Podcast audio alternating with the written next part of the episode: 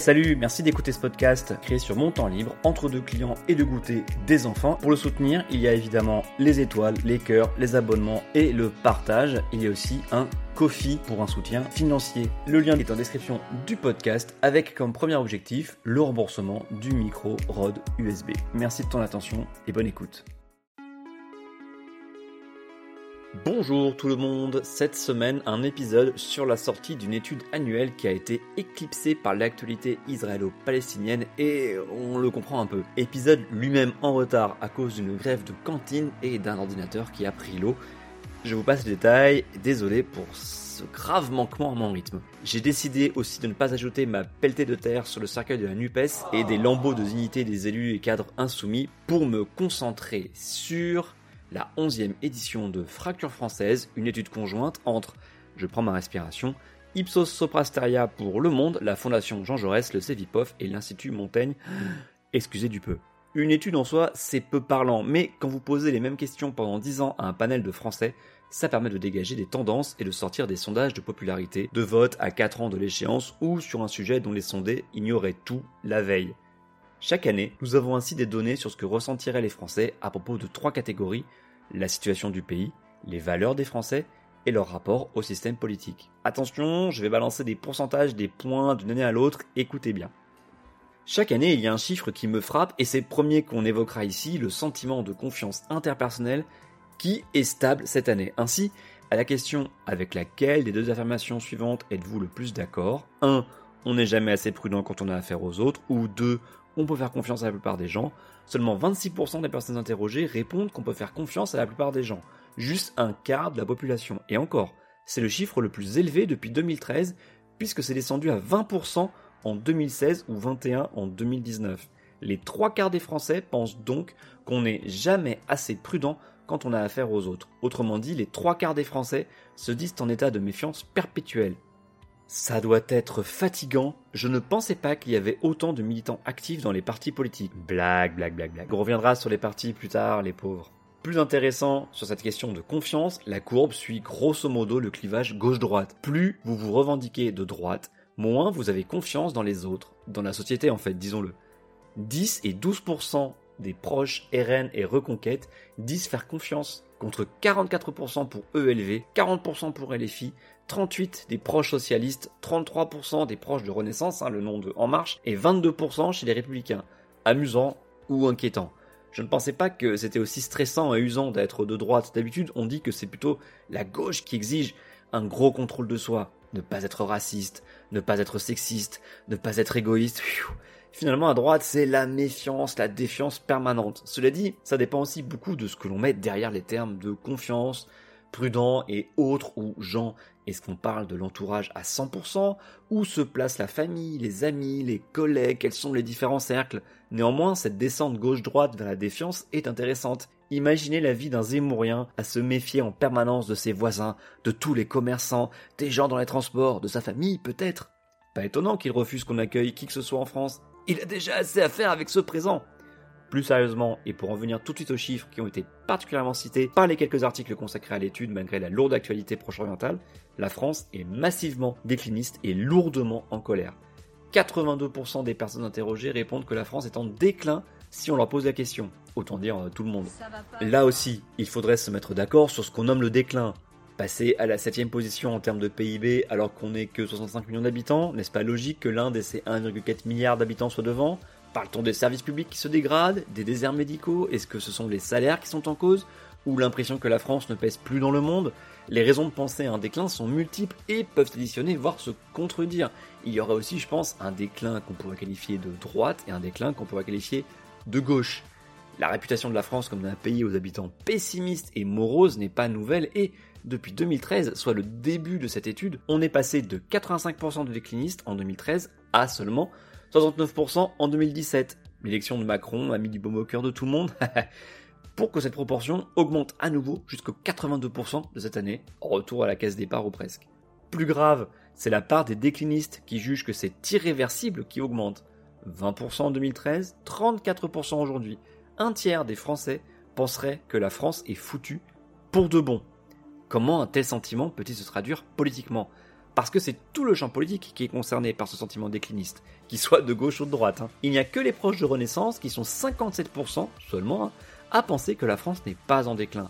Même pas 20% des proches de la gauche restent optimistes, tandis qu'à droite, ils sont énormément à penser que le déclin est irréversible. 35% chez LR, 49% au RN, 49 et 26% chez Reconquête. Finalement, ce sont les plus optimistes à droite, allez savoir pourquoi. Autre chiffre en augmentation depuis 2021, le sentiment d'une France en colère et contestataire.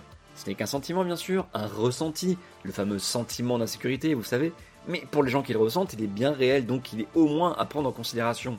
Tenez-vous bien, il n'y a que 4% des gens interrogés qui ont choisi la phrase France satisfaite et apaisée. Qui sont-ils? Des marcheurs macronistes à 17% et des fans de Zemmour 10% mais les marcheurs étaient 37% à penser cela en 2021, la chute est vertigineuse. Sinon, les sondés sont 51% à juger la France mécontente, mais pas forcément en colère, pas forcément, hein. et 45% à la juger en colère et très contestataire. L'effet gilet jaune, sans doute, l'augmentation de la précarité, la pression inflationniste.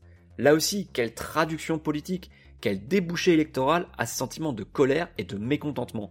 C'est là qu'on peut dire, sans se tromper, qu'on danse sur un volcan ou au bord d'un précipice selon l'image que vous préférez. Les Suisses diraient il y a le feu au lac. Passons directement à la partie sur le rapport des Français à la politique et aux institutions. On commence d'emblée avec du lourd. Seulement 65% des personnes interrogées répondent que le régime démocratique est irremplaçable, c'est le meilleur système possible. C'est une chute de 5 points après 3 années de légère remontée. On revient au niveau de 2018 et 2019. C'est seulement 58% des personnes sans proximité politique qui pensent que le régime démocratique est irremplaçable. À peine la moitié pour les proches du RN. À gauche, on a un bon tiers des proches de la France insoumise qui pensent qu'il faut un autre système. Et 24% des proches de LV. Un quart Mais vous voulez quoi? L'autogestion colcosienne? Le juche L'anarchie bon enfant? Le solar punk? Je me reprends. Je me ressaisis. Passons sur l'envie de démocratie représentative ou sur la perception du tous pourri. Ah, certains corrompus ont fait beaucoup de mal et font toujours beaucoup de mal à la démocratie et la République. Venons-en au volcan dont je parlais tout à l'heure, la perception des partis politiques. Prenons les deux principaux partis d'opposition, le Rassemblement national et la France insoumise. Accrochez-vous, ça fait mal. Le RN, un parti proche de vos préoccupations? Oui, à 40%, en hausse constante depuis 2020, où c'était seulement 29%. C'est le parti en tête à ce sujet, un point devant EELV. Un parti capable de gouverner le pays? Oui, à 44%, en hausse depuis 2017 où c'était seulement 25%. Les républicains sont à 48%, En Marche à 42%. Un parti dangereux pour la démocratie? Pas tant que ça apparemment, puisque seuls 52% répondent oui. Xénophobe? Mof. Seule une moitié répond que oui. Pourtant, on continue à avoir 66% des Français qui disent que le parti est d'extrême droite, mais c'est une chute depuis 2014 où on avait 78% des Français qui répondaient ça. Enfin, le RN est jugé dangereux pour la démocratie que par 52% des répondants. Et c'est le même chiffre si, on, demande si c'est un parti qui attise la violence. On sous-estime grandement le pouvoir des cravates et des chemisiers bien repassés dans l'hémicycle. Et ils, sont là, ils sont dans les campagnes, dans les villes. Je parlais de ils votre sont sur les réseaux sociaux. la France insoumise de son côté est en miroir ou presque, ce qui est très préoccupant. LFI attise la violence pour 60% des répondants et représente un danger pour la démocratie pour 57%. Seuls LFI et le RN sont au-dessus des 50% à ce sujet. Voilà où mène le bruit et la fureur. La République, un autre sondage plus récent de l'IFOP sur la perception des Français du conflit israélo-palestinien montre aussi le naufrage total de LFI et plus précisément de Jean-Luc Mélenchon. À la question, diriez-vous que vous faites confiance à chacune des personnalités politiques suivantes pour lutter contre l'antisémitisme? Seuls 17% répondent la confiance à Mélenchon. Ça monte à 42% pour Le Pen. 42% qui feraient confiance à Marine Le Pen pour lutter contre l'antisémitisme. Une dirigeante d'un parti fondé par des anciens SS et qui en 2011 a été valsée avec un pan-germaniste autrichien dans un bal à Vienne, bordel de merde. Et ils, sont là, ils sont dans les campagnes. Un RN quasi muet devenu respectable face au plus gros parti de la gauche devenu infréquentable qui s'est auto-diabolisé. Ce genre de sondage et ces chiffres signent l'échec total, absolument total, et je pèse mes mots, de la stratégie du clivage permanent voulu par Mélenchon et ses lieutenants, à chercher l'opposition partout, tout le temps, sur tous les sujets, en mettant à la benne la moindre occasion de concorde républicaine ou nationale, y compris sur des enjeux de sécurité militaire nationale, comme avec les attaques russes en Ukraine ou en Afrique, ou sur le terrorisme en plein cœur de nos écoles, à réclamer des vaccins quand il n'y en avait pas, et ensuite à les remettre en cause quand il faut se vacciner. Quelle erreur de lecture de la société française et de son électorat. Si 90% des Français estiment que la société est violente et que cette violence augmente, est-ce vrai? Aucune idée. Mais la police française gère historiquement très mal la petite délinquance qui pourrit la vie, ça pourrait expliquer en partie ce sentiment. Fin de la parenthèse. Si 90% des Français jugent la société violente, donc, seuls 23% jugent qu'il est normal d'user de la violence pour défendre ses intérêts. Une part qui monte à 34% chez Insoumis, 28% chez LR et seulement 23% au RN. Plus généralement, les violences sont jugées largement injustifiées à une écrasante majorité, toujours plus de 90%, que ce soit les violences de certains salariés à l'égard de leur patron, les violences de certains militants écologistes lors de manifestations ou d'actions militantes, ou encore les intrusions au domicile d'élus ou de leur permanence. Seules les violences de certains policiers lors de manifestations ou d'interpellations trouvent justification pour 12% des interrogés.